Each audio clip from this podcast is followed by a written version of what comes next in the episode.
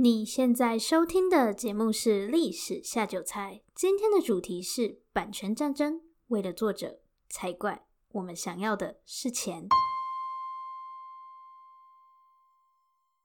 Hello，欢迎来到历史下酒菜。今天是我们的第十八期节目。在正式开始今天的节目之前，还是要拜托大家帮我到 Apple 的 Podcast 里面打新评分加留言，感谢大家。每一则留言我们都会回复。如果还没有回复到你的留言，麻烦再等等我们。有什么想听的主题，也可以留言告诉我们。之前有听众留言说想要听亚特兰提斯之类的神秘历史故事。我们有在安排类似的题材喽，应该在下一期或下下一期就可以看到了。再拜托大家一件事情，历史下酒菜有自己的 Facebook 粉丝专业喽，大家可以到 Facebook 搜寻“历史下酒菜”就可以找到我们。不要忘了帮我们按赞哦，也欢迎私讯我们，期待收到你们的讯息。然后新的留言还是有听众提到 Spotify 怎么没有再更新了？Spotify 里面有两个历史下酒菜，一个是旧的，一个是新的。旧的那个好像只有到第六期吧，所以记得订阅新的那个，新的。才有继续更新。如果想知道为什么 Spotify 会有两个历史下酒菜，可以回去听第十三期节目。好的，下面就马上开始今天的节目。今天的主题是版权战争。为了作者才怪，我们想要的是钱。相信大家这几天应该都有看到风铃网观战的消息。我先简单说一下风铃网是一个什么样的网站。如果你不太清楚它是干嘛的话，其实它就是一个有很多影片可以看的网站，对，是一个影视网站。但是呢，它并不是合法的，就是它的所有影片来源都是盗版。那这次风铃网为什么关闭了呢？其实它不是主动把网站给关了，严格来说，它是被警察抄了，因为它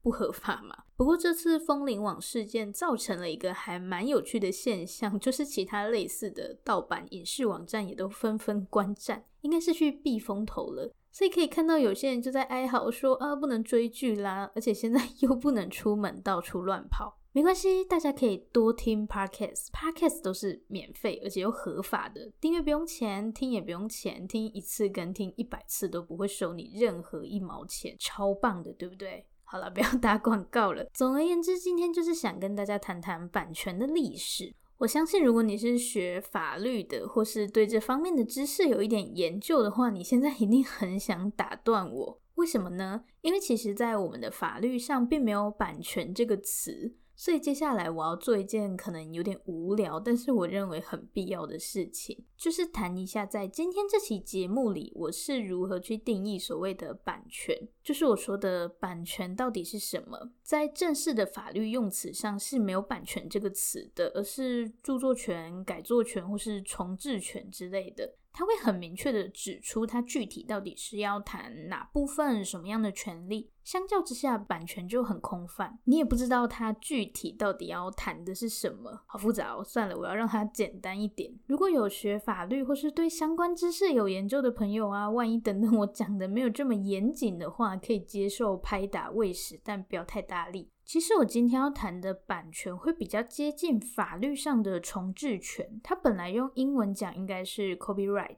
翻译就是直接翻成版权嘛。不过在我们的法律上又没有版权这个 词汇，所以我就找了一个看起来比较接近的重制权。简单来说就是复制。假如是一本书的话，就会牵涉到出版、印刷等等。关于法律的问题就先到这里，不然我快发疯了。回到我们的题目，版权战争为了作者。才怪！我们想要的是钱，听起来非常的莫名其妙。版权就版权，为什么有什么战争？难道版权还可以引起战争？好啦，先让我卖个关子。一般我们都会觉得，呃，跟版权最有关系的一定是作者嘛。可是，在版权发展的过程中，作者其实非常的边缘。这到底是怎么一回事呢？下面我们就一起来看一看吧。在这边，我们会先来谈谈书籍的出版。为什么要讲书呢？现在我们可能有很多影片可以看，或是像你现在正在听一个音档，但这些东西在十七、十八世纪都不存在。当时人们可以获取或是传播资讯的方式，主要就是透过书籍。所以版权的诞生跟书籍是非常相关的。就西方国家来说，印刷技术的出现是在西元十五世纪，因为有印刷术的关系，才可以生产大量的书籍。不然，在没有印刷术的时候，书都要靠手抄，手抄很麻烦啊。所以没有印刷术的话，根本没有多少人可以接触得到书，自然也不太会有人嗯去谈到什么版权啊，或是出版自由，因为书本身就很稀有了嘛。在西元一六四四年的时候，有一个叫做约翰·米尔顿的英国人写了一本叫做《论出版自由》的书。从这个翻译书名，很明显的就可以看出他要讲出版自由。我们先来看看这本书的封面。这本书的封面就很简单的写了他的书名、作者，然后还有几句话。不过这些都不重要，最重要的是关于这本书是谁印的、怎么印的，他都没有提到。只有很简单的说，这本书是在一六四四年的伦敦印刷，然后就什么都没有了。这时候大家应该会想说，嗯，那那那又怎样？谁印的？怎么印的？有很重要吗？书名、作者不就已经是重点了吗？其实事情没有这么简单。刚刚我们提到了出版自由，出版自由说的到底是什么呢？出版自由说的就是我们可以不用受到国家审查，自由的出版你想要出版的内容。相信聪明的你应该已经知道重点是什么啦。没错，就是国家审查，意思指的是什么样的书可以被出版是由国家来决定的。假设政府觉得说你这个内容不太 OK，你就不能出版。比如说，对政府有危害的言论啦，或是违反宗教的也不行。好，那国家审查跟书的 封面又有什么关系呢？下面我们来聊聊一个机构。这个机构叫做英国出版同业公会，这样乍听之下就是出版业组织的一个公会嘛。不过，英国出版同业公会其实没有这么简单，它是一个特许公司。什么是特许公司呢？给大家举一个最熟悉的例子，大家都知道荷兰殖民过台湾嘛，然后日本也殖民过台湾，但荷兰殖民台湾的时候有一个比较特别的地方。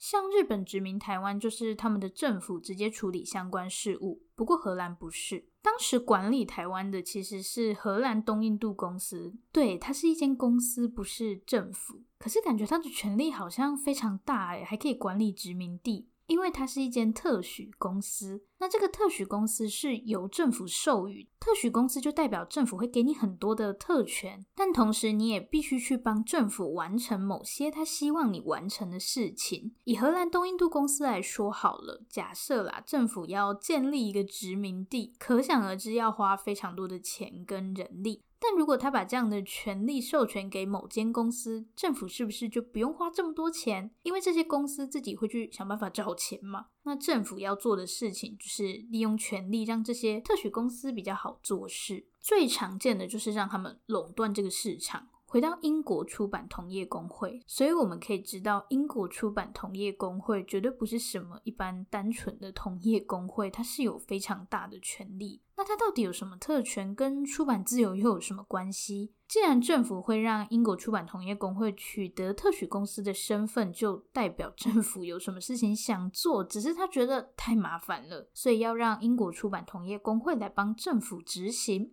好，那政府想干嘛呢？就是我们刚刚在上面提到的，政府想要对出版的书籍进行审查。可是这是一件非常麻烦的事情，因为十五世纪后就已经有印刷技术的出现，书籍的传播就变得很快。如果要审查的话，一定要耗费很大的人力嘛。所以当时就成立了英国出版同业公会，并让它可以在出版业里面垄不管你是印刷或是装订，还是销售书籍的厂商，你都要跟英国出版同业公会来进行登记。如果这样看来，它确实也是一个出版业的同业公会啦。但这些都不是重点，重点是英国出版同业公会必须负责去审查这些书的内容，这样政府就不用花时间去做书籍审查，在出版的过程中就可以让英国出版同业公会底下的这些厂商去审查。那你说我我可以自己印书吗？当然是不行喽！既然英国出版同业公会已经在出版业垄断了，当然就只有他可以出版书籍。如果你自己印书的话，就是不合法的。我们回到约翰·米尔顿的那本《论出版自由》，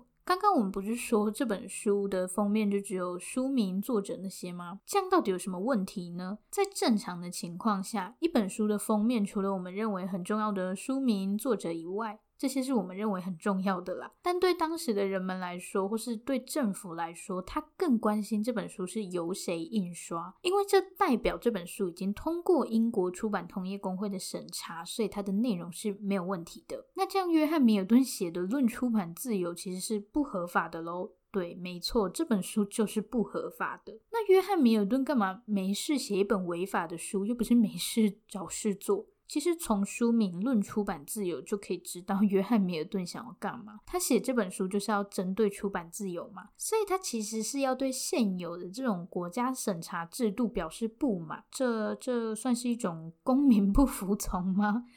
好吧，那像约翰·米尔顿这样自己印书，到底会有什么样的下场呢？《论出版自由》这本书有没有真的为英国人带来出版自由呢？好的，所以约翰·米尔顿出版这本《论出版自由》哦，好拗口。如果是在一六四一年之前呢，约翰·米尔顿会被送上一个神奇的法庭。嗯，其实也没有多神奇。这个法庭是翻译成“星室法庭”，星就是星星的星，天上的星星，然后室是教室的室。跟大家分享一个我在看资料时的小故事。星室法庭的英文是 Star Chamber 嘛。所以我刚看的时候就想说，嗯，这是什么鬼？星星房间、星星医院、星星房间听起来也太梦幻，很明显就不是这样翻的。所以我就把它丢到 Google 翻译里面，结果我获得了一个更莫名其妙的翻译：星际大庭。庭是法庭的庭，星际大庭是什么啦？感觉瞬间置身银河系。好，结束这个乱七八糟的话题。那新式法庭到底是在干嘛呢？虽然它有一个看似很梦幻的名字，但它在做的事情一点都不梦幻。只要你是跟出版书籍有关的问题，像约翰·米尔顿这种的，你就会被送上新式法庭审判。可是这个法庭跟我们现在所理解的法庭不太一样。现在法院要审判一个人，一定要遵循法律嘛？但为什么会有新式法庭呢？因为社会上可能有一些名人，普通的法院或许不敢随便审判他们，那就透过这个皇室管辖的新式法庭来审判。可是这个审判就没有依据的标准。听起来有点，嗯，什么叫做普通法院不敢审？你干脆说我要随心所欲自己来修理这些人好了。所以可想而知，一定有很多人不满这个新式法庭。好啦，没关系啦，反正他西元一六四一年就被关闭了，所以实际上约翰·米尔顿也不会被送到星室法庭上，因为《论出版自由》是在一六四四年出版的嘛。不过星室法庭都关闭了，约翰·米尔顿干嘛还写什么《论出版自由》？大家以为新式法庭没了之后，政府就放弃审查书籍了吗？没有哦，他们又颁布了一个一六四三年授权令。所以其实，呃，约翰·米尔顿写《论出版自由》是针对这个一六四三年授权令。不管是一六四三年授权令，还是之前的新式法庭，其实都换汤不换药。书籍在出版之前都要经过国家审查。那在约翰·米尔顿写了《论出版自由》后，情况有什么改变吗？没有，其实这本书没有引起多大的注意，好惨哦。刚刚我们谈了新式法庭跟一六四三年授权令这两个东西，在本质上其实是一样的，就是你没办法自由的去决定你要出版什么，什么东西可以被出版是由国家决定的。那这样的状况到底什么时候才出现改变呢？下面我们要来谈在英国历史上非常重要的一场政变，嗯，就是光荣革命。其实我想要快速的把光荣革命这边带过去，我一样讲几个重点就好了，因为它跟我们今天的主题其实也不是太有关系。好，忍耐一下，为什么会爆发这个革命事件呢？简单来说，它里面有宗教跟政治权力的双重因素。当时英国国王詹姆士二世，呃，我们要记好这个人，因为他等等就要被赶下台了。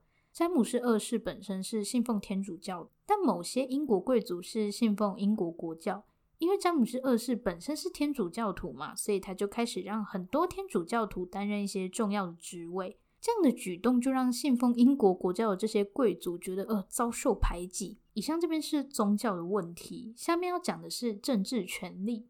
当时的英国是有国会的，国会里面有谁呢？有贵族啊，一些神职人员，还有大地主之类的有权有势的人。所以国会跟国王很容易产生权力冲突。当国王权力比较大的时候，国会的权力就会缩小。那对于国会来说，我的权力当然要越大越好啊。所以这边就是政治上的问题。那我们把刚刚的宗教问题也放进来，可以发现大家讨厌的对象都是国王詹姆士二世。既然大家都讨厌他，那我们就叫他滚蛋吧。所以这些国会议员啊、贵族就发动革命，把詹姆士二世赶下台。虽然说是革命，但其实并没有流血冲突，所以才叫做光荣革命。看看英国人太厉害了，居然不流一滴血就革命成功，所以詹姆士二世就被流放到法国去了。但现在英国没有国王嘞，怎么办？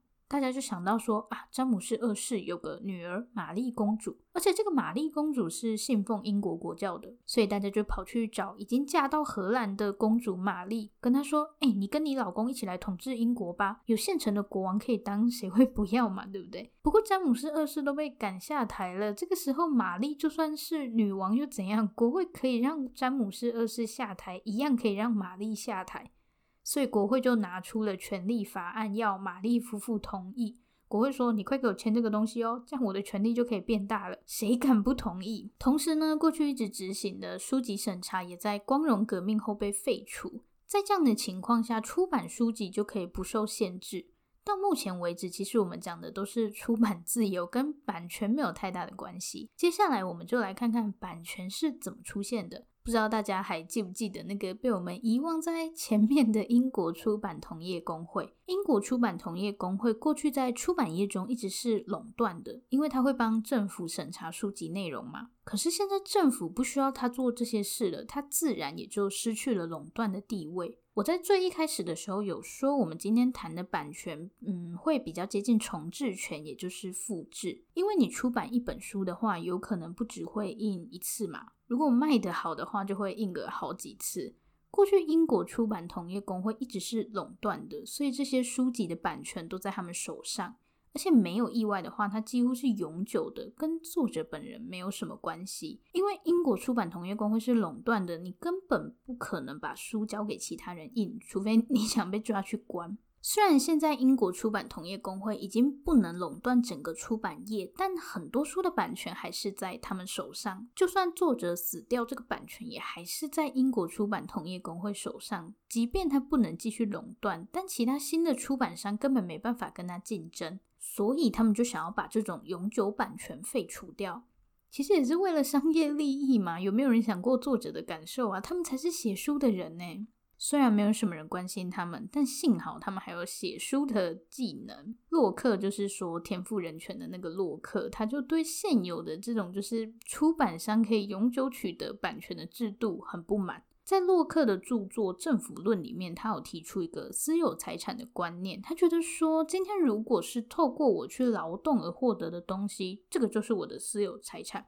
别人都不可以干涉，就连政府也不能随意干涉我的私人财产。好，没事讲这个干嘛呢？因为这个观念可以延伸到版权上。作者他写书嘛，所以有劳动，那这个书应该就是属于他的私有财产，而不应该被那些出版商啊或是政府控制。今天我想要给谁印就给谁印，要怎么印，印几次也应该都是作者决定吧。另外还有一部分是洛克觉得作者死后还保有版权，这很不合理。因为这样，这些东西就永远没办法被其他人利用。他觉得这样会妨碍知识的发展。我简单整理一下洛克的观点。简单来说，就是他觉得版权应该回到作者手上，然后版权不能是永久的。作者死后，版权应该要开放，对整个社会才是比较有帮助。还记得我们刚刚有说，哎，一些新的出版商也很想把这种永久版权废掉吗？其实他们一直都有在跟国会游说，就是希望这些国会议员可以修法啊，但国会并没有接受。对于这些新的出版商来说，洛克的看法简直就是让他们捡到枪，他们就马上附和说：“嗯，洛克说的对，版权应该是属于作者的。”然后去跟国会吵，要他们废除永久版权。如果版权回到作者手上，对于出版商来说不是一件坏事吗？这些新的出版商干嘛跟着洛克摇旗呐喊？第一，当然是因为反正国会也不理他们嘛。第二是这些出版商想说根本没差，反正我先处理英国出版同业公会的问题，版权就算在作者手上，他们也有自信可以搞定作者。在这样的情况下，西元一七一零年，国会正式通过安妮法案，它也是世界上第一个保护版权的法案。为什么叫做安妮法案呢？因为是在安妮女王统治期间通过的法案。对，就是这么简单的理由。那安妮法案包含了哪些内容呢？首先是版权回到作者手上。意思是只有作者可以决定他的书要被谁出版，所以你不能不经过作者的同意就自己随便乱印。然后就是大家都很在意的永久版权问题，在安妮法案里面规定啊，西元一七零九年以前出版的作品可以继续享有二十一年的版权，但在一七零九年以后出版的书就只能享有十四年的版权。如果在这个期限结束后作者还活着的话，这个期限可以再延长十四年。那么之后呢？之后这些出版的书籍就归公众所有，就是不受版权保护。这边就是洛克说的，如果版权是永久的，这些知识就很难被其他人有效利用。所以到目前为止，作者们成功的帮自己拿回了书的版权，新的出版商也成功结束英国出版同业公会的垄断。但是呢，事情还没有结束哦。这场关于版权的战争，并没有因为安妮法案而画下休止符，反而导致整个十八世纪的书商之战。听起来超中二的。下面就一起来看看到底什么是书商之战吧。上个部分我们有讲到洛克，不知道大家还记不记得？就是洛克说永久版权不合理，这样这些东西都没有办法被社会运用。刚刚我们还有说，洛克有提出一个私有财产的观念嘛？这边有点复杂。虽然洛克认为书籍的出版应该是属于作者的，但如果作者把这个版权出售给出版商或是其他人呢？这样这个书的版权是不是也会归出版商所有，算是出版商的私有财产呢？如果版权变成出版商的私有财产，那理论上政府是不能干预的吧？我觉得这算是一个嗯小漏洞。虽然洛克本人并不赞成作者享有永久的版权，但对出版商来说，版权自然是越久越好。当初一些新的出版商之所以会帮忙推动安妮法案，不过就是为了让英国出版同业公会不能再垄断。可是当目的达成之后，永久版权对出版商来说还是比较有利。那这些出版商就抓到了上面的这个小漏洞，就是如果版权可以被看作一种私人财产的话，那当作者同意将版权出售给出版商后，这个东西就是出版商的私有财产喽。政府不应该去限制我要怎么运用我的私人财产呢、说白一点啦，现在这些书 商目的已经达成，他们就开始想办法要恢复永久版权。所以接下来这些出版商陆陆续续打了非常多场官司，就是希望可以保住自己手上的版权，而且是越久越好。这一系列的官司就被叫做书商之战。刚刚我们有说，在安妮法案里面，西元一七零九年以前出版的书还可以有二十一年的版权保护嘛？那一七零九年以后就只有十四年。不过如果期限到期之后啊，作者还活着，就可以再加十四年。所以版权的保护最多就是二十八年到三十五年之间。人都是这样嘛，一开始你只要达到眼前的目的就好了，后面会发生什么事就后面再想。反正大家已经靠安妮法案打破英国出版同业公会的垄断了。但是呢，当时间来到大概一七四零年代的时候啊，距离安妮法案的颁布也已经过了差不多三十年。这个时候，很多书的版权都已经开始到期喽。这些书商就很着急，因为不想失去这些书的版权，他们就一直去跟国会吵说他们要延长。但是国会干嘛要理他们呢？最后这些出版商索性就开始放大绝，就是打官司。简单来说，他们就是咬着我上面说的那个小漏洞，企图把版权变成一种私有财产，这样政府就不能干预了。西元一七六九年，出版商米勒告了另一个出版商泰勒。两个人都是出版商，一个米勒，一个泰勒，是米勒告泰勒哦。啊，名字干嘛那么像啊？米勒没事干嘛告泰勒呢？因为米勒在一七二九年的时候啊，买下了一本诗集，呃，四季的版权，就是春夏秋冬的那个四季。但依照安妮法案，这个版权是有期限的嘛，所以当四季的版权到期后，另一个出版商泰勒也出版了四季这本诗集。所以米勒就把泰勒给告上法院了。理由就是版权是私有财产，所以泰勒这样是侵犯了别人的财产。那当时法院是怎么判的呢？法院觉得说版权是一种私人财产，所以米勒就赢了这场官司。这样看起来永久版权好像又复活了，但不要高兴得太早。因为接下来还有很多场官司。西元一七七三年，一样又是两个书商之间的战争。一个叫做辛顿的出版商告了另一个出版商唐纳森。其实剧情跟之前的米勒告泰勒差不多啦，反正就是他又偷印我的书了这种剧情。但是呢，这次法院的判决不一样了。法院决定按照安妮法案的规定，所以永久版权又被否定了。还没有结束哦，还有第三次。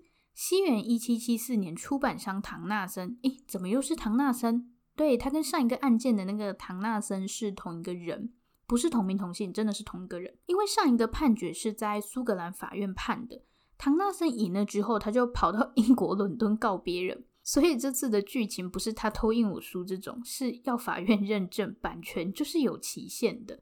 最后他有没有成功呢？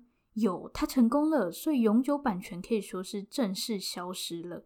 但有一个奇怪的地方，前面我不是都说出版商喜欢永久版权吗？那那这个唐纳森是怎样？他干嘛要让永久版权消失？因为唐纳森没在跟你花钱买版权的，他出版的书都是那些版权过期的书，而且他会把书卖得超级便宜，所以当时很多出版商都很讨厌他。但不管怎么样，反正他就是赢了嘛，版权就是有期限的，到期之后他要怎么印你也管不着他。今天的重点整理，我真的觉得今天的内容很烧脑。简单来说，其实版权的保护真的跟作者没有太大的关系，作者真的有个边缘的。出版商去争取版权，其实最终都还是为了商业利益。如果大家听一遍听不懂的话，就多听几遍。哦，我觉得我的脑袋已经快要宕机了。如果你也觉得脑袋快要短路的话，只要记得版权的出现，其实是因为出版商的商业利益，才不是为了什么出版自由、保护作者的崇高理想，果然一切都是为了钱。嗯，不说了，我先去帮作者们擦眼泪了。以上就是我们今天的节目内容。下面我们来阅读听众的留言。这个留言是在三月十七号，来自婷婷 Love Sue 的留言。嗯，首先先感谢婷婷的留言。还是其实你是被爱的那个素，不是婷婷。好，我也不知道留言的究竟是婷婷还是素。总而言之，他们说大推跟想象中的历史频道完全不一样，每一集主题都很有趣，太好了。因为历史下酒菜的宗旨就是要很有趣，看来目前为止我是成功的。然后他们还说，原来黄祸跟疾病没关系，对他们真的没有任何关系。再来是感觉做了很多的功课。嗯，老实说，找资料的时间不太一定啦，而且要看我对那个主题熟不熟悉。像今天的主题，我真的是完全陌生，而且都是原文资料，超级崩溃的。不过只要大家觉得有趣就好。我一开始给历史下酒菜的目标。简单来说就是两个啦，正确加上有趣。好，再次谢谢婷婷跟素的留言，嗯，直接变成两个人是不是？这里是历史下酒菜，如果喜欢我们的节目，欢迎订阅我们。最后最后，如果你收听完本期节目有任何的想法，希望与我们交流，或是有任何的建议心得。都可以留下你的评论，我们也会在下一期节目里回复大家的评论。不要害羞，大方的留下评论。如果你真的真的很害羞，那就订阅我们吧。这里是历史下酒菜，我们下次见，拜拜。